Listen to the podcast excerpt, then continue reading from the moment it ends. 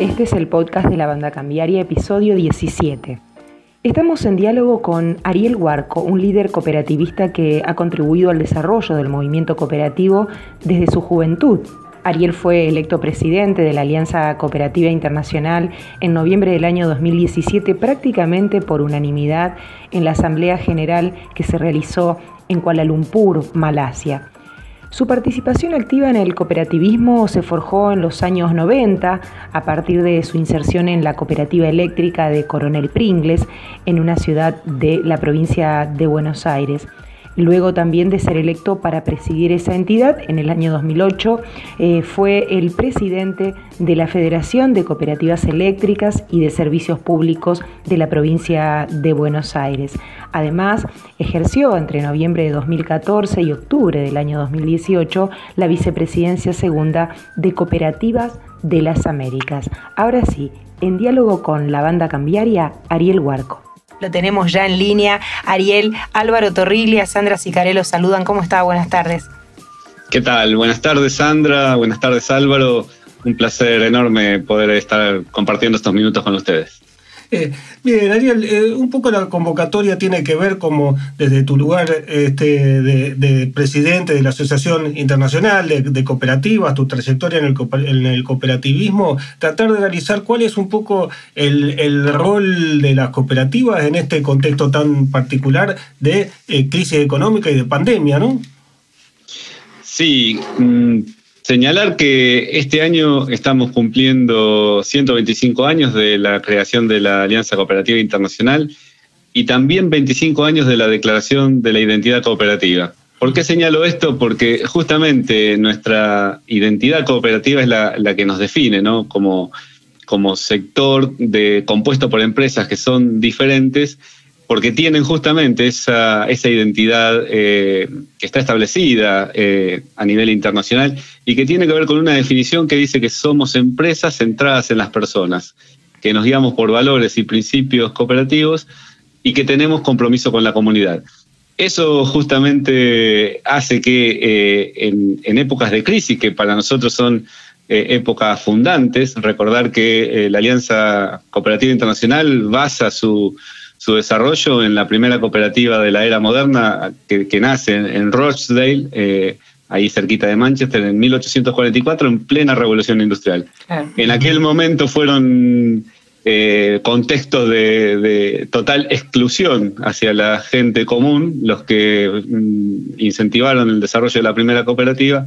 Hoy son otras dificultades que tienen que ver con una pandemia que tiene como origen una crisis sanitaria que hoy ya es crisis económica, es social, es ambiental y también es cultural.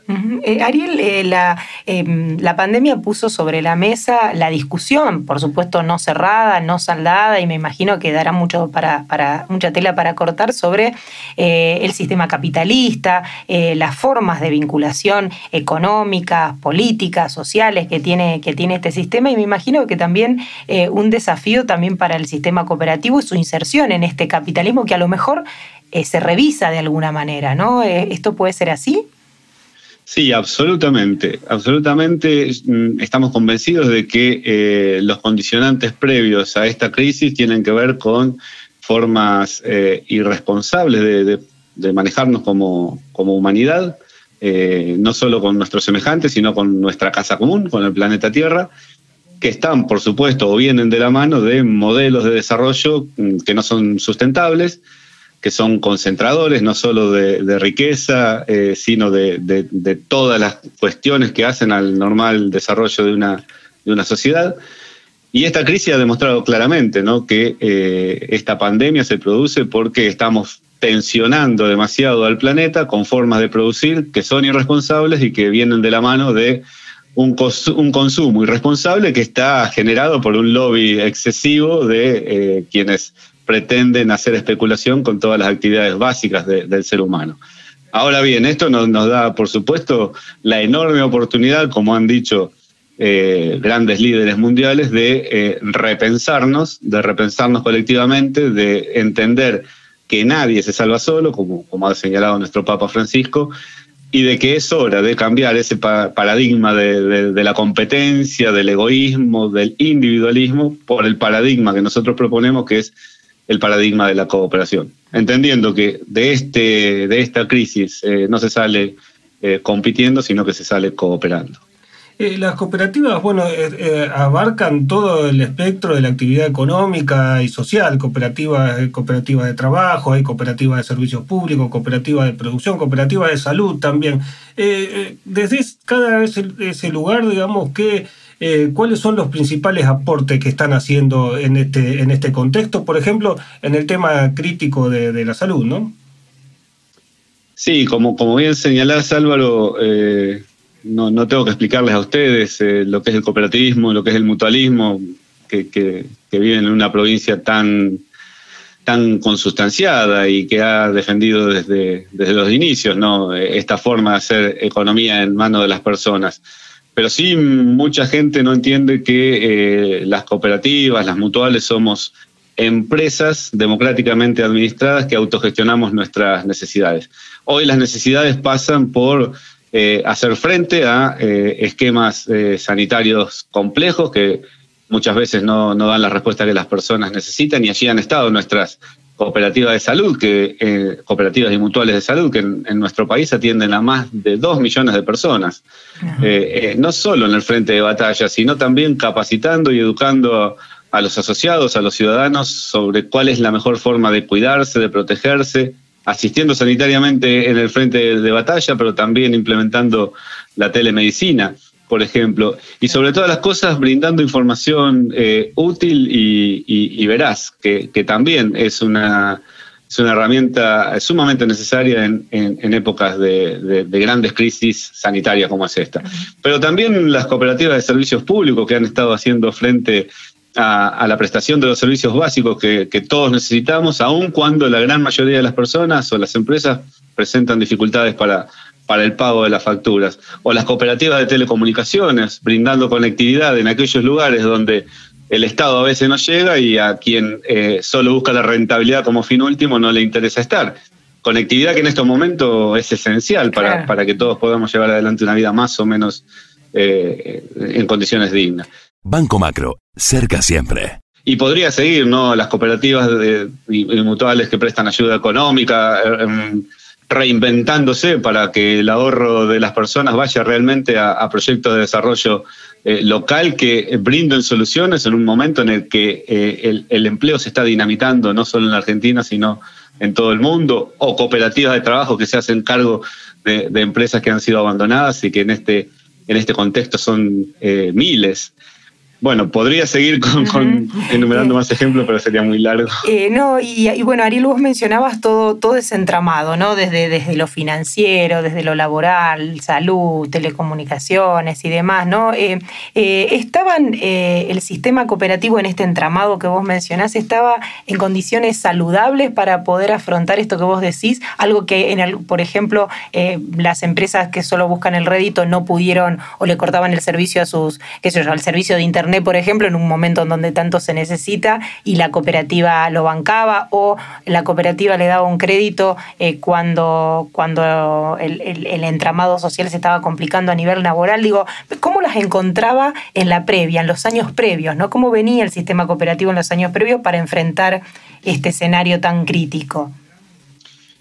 Bueno, nos gusta decir que somos un modelo que, que está compuesto por empresas que, que son resilientes, ¿no? Eh, y, que lo han demostrado a lo largo de toda su historia. Por supuesto que eh, a veces es más fácil desarrollarse en un contexto en el que eh, los estados o los gobiernos que están a cargo de los estados tienen una actitud proactiva y, la voluntad de trabajar estratégicamente con un sector que puede convertirse en una herramienta importante para el desarrollo sostenible de cada país y a veces es más difícil cuando eso no, se entiende.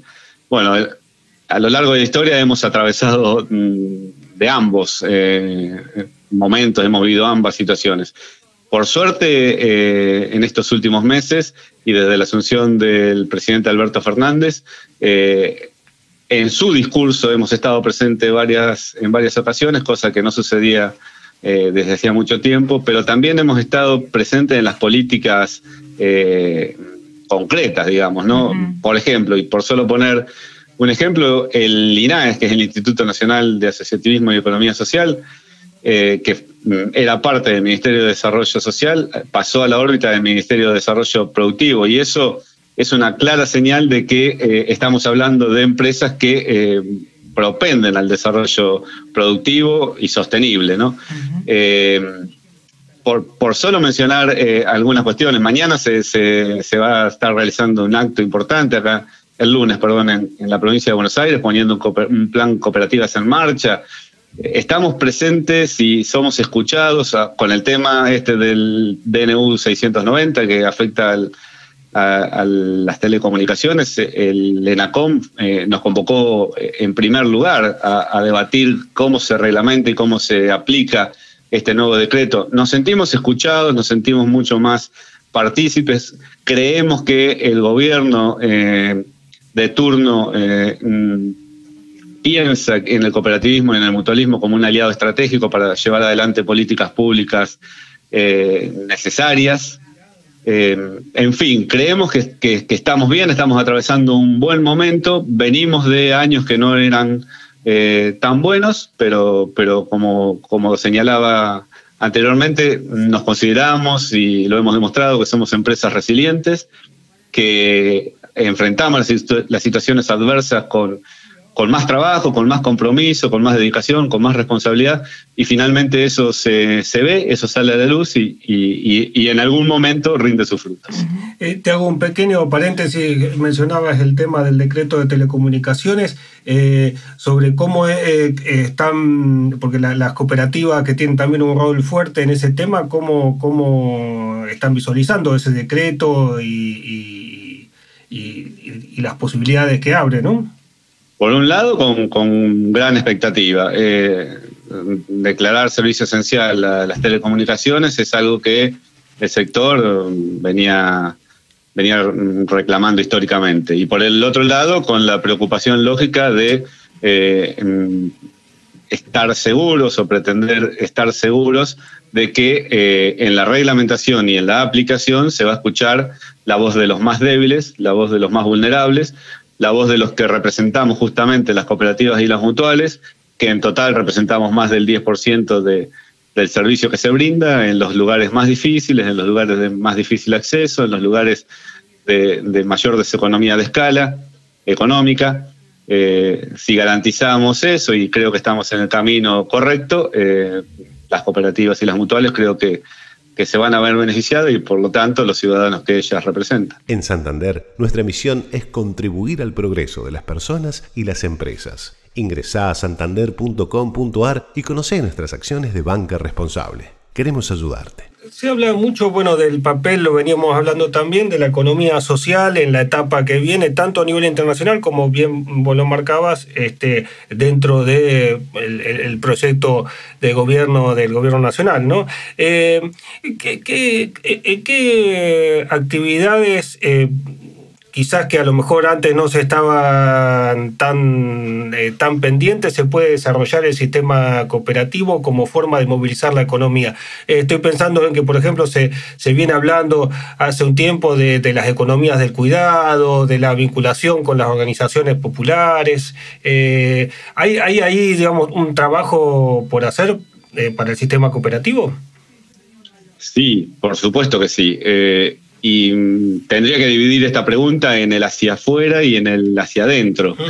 en, el hacia afuera, entender que hoy tenemos la, oportunidad histórica de, desde Argentina estar presidiendo una organización internacional que está compuesta por más de 3 millones de cooperativas, 1.200 millones de miembros, que genera trabajo para más de 280 millones de personas y que el, volumen de facturación total es equivalente a la quinta economía del mundo esos son números importantes. Sí, sí.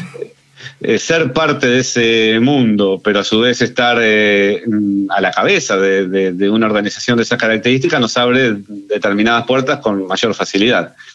Eh, eso lo estamos aprovechando en un trabajo estratégico que venimos realizando en realidad, y para ser honesto, desde hace dos o tres años, cuando empezamos a participar de alguna misión oficial con el gobierno anterior, pero que se ha profundizado ahora en el trabajo con Cancillería y, y donde hemos conformado un grupo de trabajo desde Cancillería, pero también desde el sector que representamos nosotros, y a lo que hemos denominado la selección argentina de las cooperativas exportadoras, donde hemos agrupado a todo aquel que tiene capacidad de exportar y lo hemos puesto en vinculación directa con las contrapartes que conocemos en el mundo, ¿no?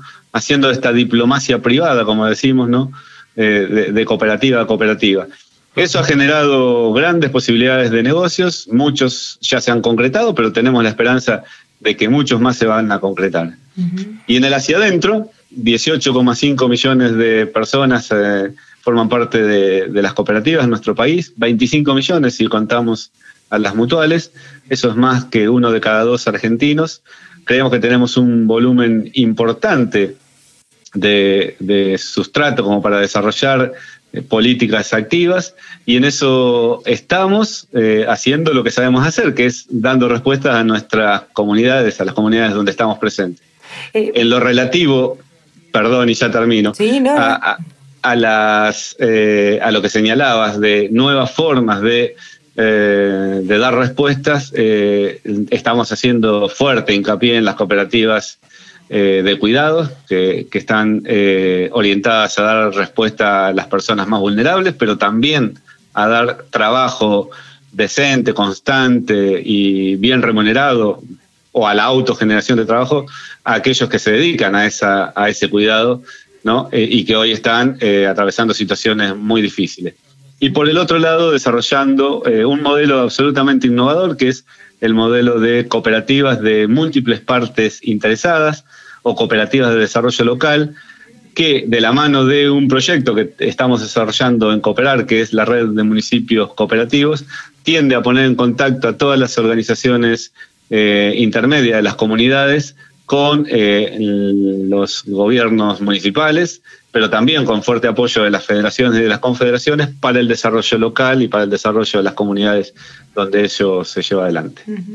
Justamente sobre ese uno de los capítulos que mencionabas del hacia adentro y cómo, cómo articular al interior, ¿no? En estas semanas eh, se conocieron los datos de desempleo, se conocieron los datos de la pobreza y desde distintos lugares se piensa este, esta estrategia de la asistencia que el gobierno está dando en la pandemia, como por ejemplo el IFE, como un instrumento de coyuntura que esto después se pueda convertir en trabajo decente y demás, fundamentalmente en el segmento de los jóvenes, ¿no? Allí, ¿qué, qué rol pueden cumplir las cooperativas en esto de transformar instrumentos tan coyunturales que después le permitan a, este, a todo este universo que apareció de alguna manera y se visibilizó cuando se anotaron en el IFE y que necesitan otro tipo de, ingresos más estables y por supuesto más genuinos, ¿no? Sí, por supuesto. Es claro que en la coyuntura hay que atacar el problema eh, inmediato, ¿no? Eh, hoy ese problema en muchos de nuestros compatriotas que han perdido el trabajo, que no tienen posibilidad de, de tener eh, ingresos que hay que asistir eh, eh, en las cuestiones más elementales y básicas. Donde nosotros nos sentimos parte y útiles, bueno, en el, en, el, en el paso que le sigue, en el mediano plazo, donde a través de lo que nosotros sabemos hacer, que es generar formas organizativas que sobre la base de seguir determinados principios y valores, con una educación constante y transformadora, y con proyectos eh, genuinos podamos generar oportunidades que sean duraderas en el tiempo. Eh, allí muchas veces lo hemos hablado con el ministro Arroyo, eh, ahora estamos en una etapa de, coyuntura que es tratar de dar soluciones rápidas a los que han perdido todo, a los que nada tienen. En, en el paso posterior, las formas organizativas en las que estamos pensando, lo he dicho públicamente, por eso yo puedo decirlo aquí, eh, eh, es la forma de organización a través de la economía social y solidaria que representa el cooperativismo y el mutualismo, entre otros, en nuestro país. Tu tarjeta de crédito de Banco Santa Fe tiene beneficios diferentes para cada día. Aprovechalos. Lunes en veterinarias, martes en desayunos, de 6 a 11 de la mañana, miércoles en peluquerías, jueves en viveros y viernes en entretenimiento. Tu tarjeta personal. Válido para cartera consumo. Vigencia desde el 1 del 10 del 2020 hasta el 31 del 12 del 2020. No acumulable con otras promociones vigentes. Válida solo en comercios adheridos a los rubros. Consulta toda la información y condiciones aplicables a los beneficios en www.bancosantafe.com.ar. No válido para compras realizadas en comercios que procesen sus ventas a través de plataforma única de pago en la cual no se individualice ni identifique el comercio. Eh, en las crisis, y por ahí me refiero no solamente a estos últimos 6, 7 meses, sino a los últimos 4 años, si se quiere, en Argentina, ¿se eh, eh, alienta la creación de más cooperativas? Diría, eh, por lo que me toca a mí, eh, desde enero estoy como uno de los directores del INAES en representación del cooperativismo.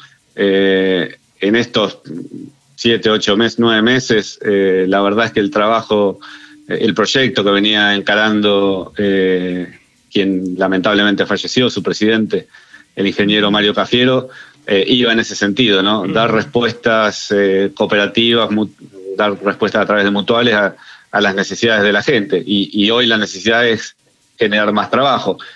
En los últimos tres meses se reabrieron y, se, se, tramitaron mayor cantidad de matrículas que en todo el año anterior, por, solo poner eh, un ejemplo. Se redujeron los plazos, eh, se, se, avanzó en la digitalización y en, y en las posibilidades de los trámites de distancia y hoy existe un trámite express en el cual en 25 o 30 días se, puede formar una cooperativa. Eh, digo, e, el sistema eh, está mejorando, se está dinamizando como para dar respuestas. Eh, en el periodo anterior hubo, hubo otra etapa, ¿no? que era quizás de un sinceramiento de cerrar eh, o, bajar, dar de baja matrículas de cooperativas o mutuales que no estaban eh, en funcionamiento. Son distintos periodos, ¿no? Digamos, eh, yo creo que el INAES, que es, digamos, la autoridad que nos controla, que nos, que nos promueve, ha tenido una, una política muy buena y muy cercana al sector en los últimos tres o cuatro mandatos y, y, creo que eso ha hecho justamente lo que señalaba anteriormente, que el movimiento cooperativo mutual haya crecido tanto en nuestro país. Vos comentabas un poco lo que es la Asociación de Cooperativas Internacional y lo que, lo que significa la economía mundial el sistema cooperativo. Por ahí, bueno, no tenemos siempre la posibilidad de, de, hablarlo y, y la verdad que sería interesante saber por ahí de boca tuya un poco qué, qué significa ese movimiento, qué tipo de cooperativa, cuáles son los países más, eh, más fuertes, qué lugar ocupa la Argentina, cómo, es eh, estar al frente de las cooperativas del mundo.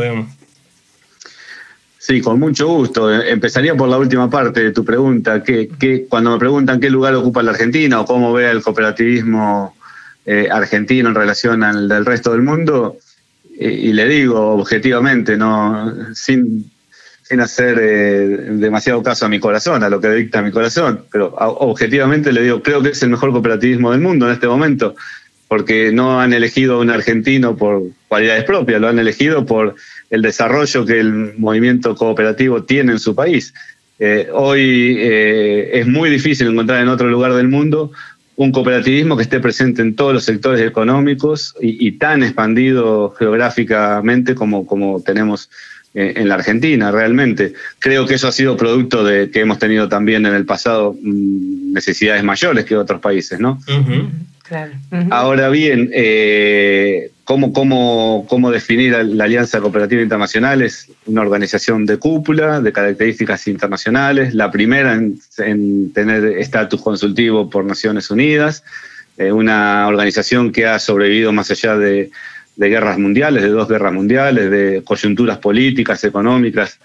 Una organización que eh, habla eh, de igual a igual con la Organización Internacional del Trabajo, con la FAO, con el FIDA, con, todas las eh, organizaciones que forman parte del sistema de Naciones Unidas y que tiene representantes en los cinco continentes, en más de 110 países, repito, con más de 3 millones de cooperativas y más de 1.200 millones de miembros, lo que lo convierte sin lugar a dudas en la organización eh, humana más grande del mundo. ¿no? Hoy más que nunca, Grupo Transatlántica tiene como prioridad trabajar cada día para desarrollar todos los negocios financieros y bancarios disponibles en el mercado. Sólidos y versátiles, somos los únicos en la región que ofrecemos banca digital, corporativa, desarrollos inmobiliarios, operaciones bursátiles y cambiarias en cada oportunidad de negocio, estamos presentes construyendo futuro. Grupo Transatlántica. Estamos juntos. Vos mencionabas recién este tema de la Cancillería, el trabajo que están realizando y encontrar la contraparte internacional para aquellos que desde la Argentina están desarrollando un modelo cooperativo en algún ámbito. Eh, ¿Hay otros países, además de la Argentina, que puedan seguirle? Vos decís, nosotros creemos que somos los mejores. ¿Puede haber, ¿qué ¿en qué otros países encontrás desarrollo o al menos un, nivel de crecimiento del sistema cooperativo que se esté viendo como, como novedad? Sí, eh, simplemente no, no, no creernos los mejores, por supuesto. Yo lo digo desde, desde que hoy estamos presidiendo la Alianza Cooperativa Internacional, porque los demás han visto eh, lo que por ahí nosotros como argentinos no vemos y, esa tendencia que tenemos como argentinos de intentar minimizar todo lo que hacemos y poner el, digamos, el acento en lo que hacen los demás. Eh, eh, a eso iba apuntada mi, mi respuesta anterior. Hoy, por supuesto que hay cooperativismo en el mundo extremadamente desarrollado, pero está desarrollado por ramas. Por ejemplo, podría decir que el cooperativismo social está muy desarrollado en el norte de Italia, allí donde también el cooperativismo de consumo está muy desarrollado, que el cooperativismo de consumo integrado, por ejemplo, está muy desarrollado en la Escandinavia, donde todos los países que forman parte de, la Escandinavia eh, funcionan como si fueran eh, una, digamos, una gran unidad de negocios. Ah. El cooperativismo eh, agrotecnológico en el sudeste asiático, Corea, China, Japón, con, empresas que, van, digamos, desde, desde pequeñas cooperativas de productores en Japón, que cada productor tiene 30, 30 mm, metros por 50 de fondo.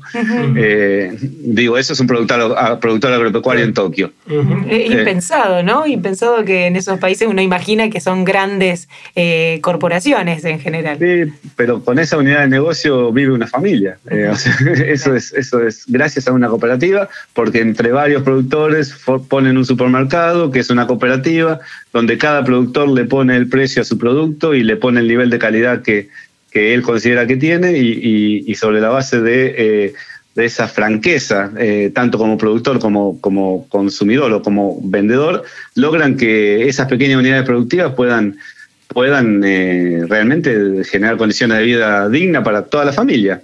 Digo, desde esos hasta la NH en, Corea del Sur, que es una gran corporación cooperativa que es la principal industria agropecuaria del país o la eh, IFCO en, India, que es la principal productora de fertilizantes de todo India y es una cooperativa. Eh, y, el gobierno tiene que negociar directamente con esa cooperativa para las políticas eh, públicas relacionadas con el agro. O las cooperativas eléctricas en, en Estados Unidos, que 930 cooperativas eléctricas están en el ámbito rural y que realmente le ponen el precio, por ejemplo, al fertilizante en Estados Unidos. Eh, bueno, ejemplos habría muchísimos para dar eh, en cada sector. Eh, a mí me llaman poderosamente algunos la atención. Por ejemplo, en, en, Italia, la cooperativa Auxilium, que es, está muy vinculada al Vaticano y que es la que recibe los, los refugiados de, todo, de, todas las situaciones de países en conflicto. Ah, los. A mí me tocó visitarla, realmente es una experiencia absolutamente movilizadora. Eh, allí los reciben, les, eh, les dan las condiciones dignas como para poder hacer la transición, les hacen eh, todo el papeleo necesario para incorporarse a la Unión Europea y después los distribuyen en los países receptores eso es una experiencia maravillosa. Sí, sí, sí, sí, sí, Y desde el punto de vista social, imagino muy, muy conmocionante, sí. Sí, absolutamente. Ariel, te agradecemos muchísimo. La verdad que ha sido, bueno, te hemos pasado por un montón de temas con la idea de eh, no es muy fácil eh, por allí tener a un interlocutor que de tu calidad y bueno, y nos, nos, nos gustó muchísimo esta charla aquí. Así que bueno, muchísimas gracias por haber tenido el tiempo y dispuesto de estos momentos para charlar con nosotros.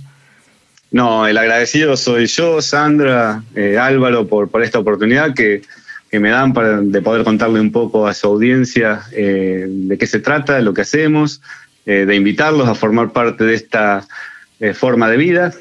nosotros los cooperativistas decimos que somos cooperativistas porque hemos adoptado como forma de vida al cooperativismo y decirle sinceramente y, desde el corazón que nosotros entendemos que es la mejor vida que uno puede vivir. Muchas gracias. Bueno, muchísimas gracias a vos.